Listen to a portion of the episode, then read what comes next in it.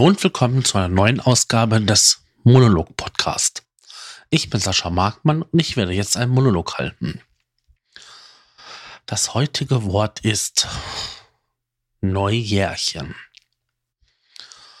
Ein Substantiv. Ein Neutrum. Ja. Was ist damit gemeint? Es sind viele Begrifflichkeiten damit gemeint. Zum einen ist es ein Weizenmehl oder Hefegebäck. Zum anderen ist es ein eine Art Waffel. Dann ein Trinkgeld oder das erste Getränk in der Stammkneipe. Hm. Ganz schön viele Verwendungszwecke für ein Wort. Ich kenne Neujährchen eigentlich als eine Art Gebäck, als eine, als ein Waffelröllchen. Ja. Das gab es bei uns traditionell zum Neujahrsanfang. Das hat meine Oma immer selber gebacken in so einer alten, ähm, alten Waffelform, die man noch auf den Herd heiß gemacht hat. Da kam ein bisschen Teig rein, der mit Candyzucker auch versehen war, dass so ein kleiner Crunch-Effekt da war. Und zum anderen war da auch ein bisschen, ich glaube, es war Kümmel drin. Schmeckten auf jeden Fall immer sehr gut. Man konnte diese Röllchen auch mit Sahne füllen und das waren dann halt diese Neujährchen. Wobei diese Tradition jetzt bei uns in Nordrhein-Westfalen gar nicht mal so verbreitet ist. Im Münsterland zum Beispiel ist es tatsächlich so ein, ja, so ein Hefezopf, der als Kranz geflochten wird. Er soll dem Beschenkten einen guten Start ins neue Jahr geben. In anderen Bundesländern, so Rheinland-Pfalz, Bergisches Land, an der Mosel, gab es auch so eine Art Hefezopf, der als Ring als Kranz, als Kleeblatt oder Tiere geformt wurde. Und das hat man innerhalb der Familie verschiedener Mitgliedern geschenkt und früher halt auch an Bedienstete. Das geht zurück bis ins 15. Jahrhundert. Diese gefüllten Röllchen gab es oder gibt es traditionell in Baden-Württemberg.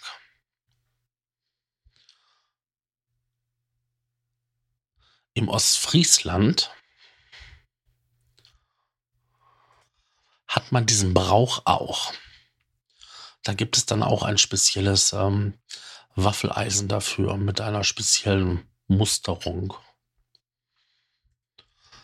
Im Rhein-Main-Gebiet gibt es einen sogenannten Neujahrsbob oder im Frankfurter Raum Strutzweg. Das ist so quasi so ein sterilisiertes Männchen, auch aus Hefeteig. Jo, und das wäre so die Tradition, die man bei uns halt hätte mit Backwaren. Es gibt auch noch im Länder, andere Länder, in Frankreich, aber dann erst zum Dreikönigstag einen kuchenähnliches Blätterteichgebäck. Oder in England Kuchen und Wein zu verschenken zum Neujahr. In Griechenland gibt es quasi so eine Art Kuchen mit eingebackenen Münzen. Und wer die Münze findet, der hat besonders viel Glück. Und in Schottland wird der Backpunn, quasi so ein Früchtekuchen, gereicht.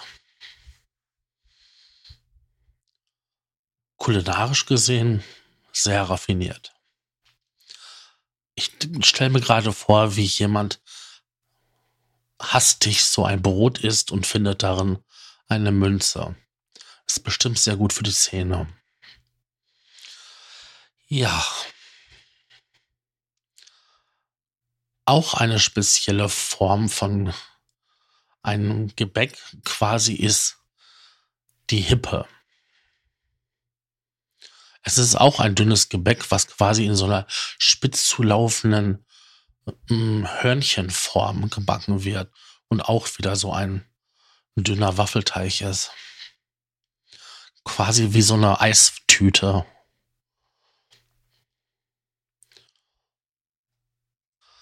Diese sind dann aber eher so im österreichischen Raum anzutreffen, so bei den Alpengegenden. Da gibt es dann aber auch regionale verschiedene Formen. Manche mit Marzipan im Teich, andere nur mit Weizenmehl. Manche werden gefüllt, andere flach gelassen. Das sind dann so die regionalen Unterschiede. Mein Vater hat immer erzählt, dass es bei denen in der Nachbarschaft auch diesen Brauch gab mit den Neujährchen als Rolle. Und die Nachbarin unter denen hat dort in einen Teich Mullbinden mit reingelegt. Das hat man auch gar nicht gesehen. Und man konnte diesen Teich gut verarbeiten, also halt diese Waffel machen und die zusammenrollen. Und derjenige, der diese Rolle erwischt hatte, der konnte sich das Gelächter aller anderen mit antun, anhören. Und so war es immer eine große Überraschung, wer jetzt das große Glück hatte, diese besondere Waffel zu finden.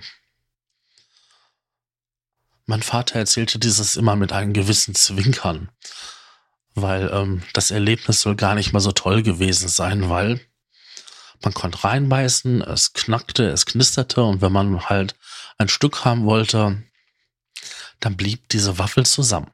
Tja.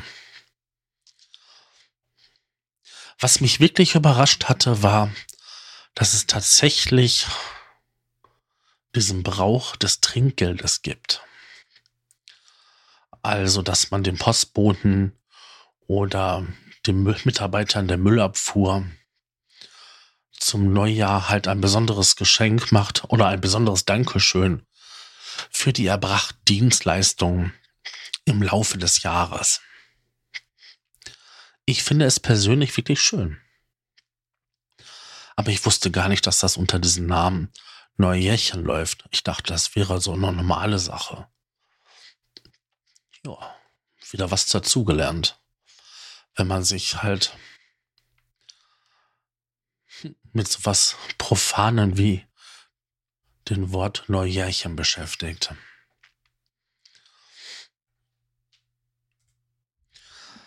Ich selbst habe im Laufe meiner Arbeitskarriere dieses eigentlich gar nicht so erlebt. Ich habe längere Zeit lang mal in einem Radio- und Fernsehladen gearbeitet als Servicetechniker und habe dort eigentlich nur zur Weihnachtszeit mal besondere Aufwendungen bekommen. Oder Zuwendungen. Ja, nennen wir es Zuwendung.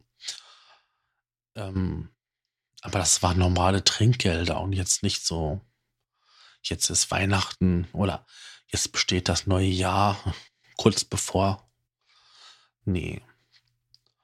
Das waren mal Geldgeschenke, mal war es irgendwie ein Wein oder ein Weinbrand. Ja, das kenne ich so. Aber dafür habe ich auch eigentlich zu wenig gearbeitet oder im Laufe meines Lebens, wo ich so viel Kundenkontakt hatte. Später in der Altenpflege ähm, im Altenheim gab es das gar nicht.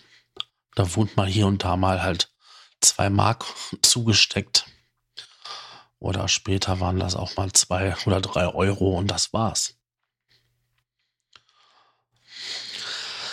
Ja. Jetzt macht das nicht unbedingt so viel Sinn, nach Synonyme zu schauen für so ein sehr spezielles Wort. Da könnte man jetzt nach dem Wort Neujahr schauen. Und da wissen wir alle, Jahresende, Jahreswechsel, Silvester, Jahreswende. Ein etwas aus der Mode gekommenes Wort wäre vielleicht Altjahrestag.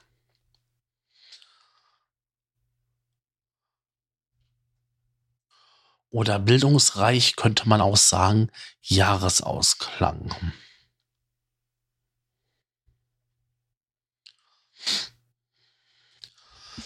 Auch bei den Zitat war es nicht so einfach gewesen, denn auf Neujährchen gab es nichts. Und da habe ich auch nach Neujahr geschaut. Und ein schönes von Otto Baumgärtner gefunden. Das Neujahr, eine Sammelstelle von Glück und Segenswünsche Viele werden sogleich entsorgt. Meine Erfahrung kann das bestätigen. Ich nehme mir immer wieder etwas vor zum neuen Jahr. Dieses Jahr machst du das und das anders.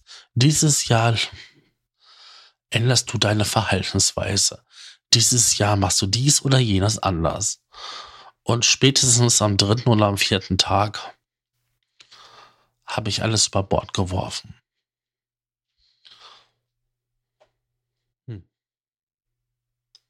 Manchmal ist das so. Liebgewonnene Angewohnheiten zu ändern, ist eine der schwierigsten Sachen überhaupt. Jeder, der schon mal versucht hat, mit dem Rauchen aufzuhören, weiß genau, wovon ich spreche. Ja. Ich denke mal, jetzt habe ich genug über das neue Jahr, über ein Neujährchen gesprochen.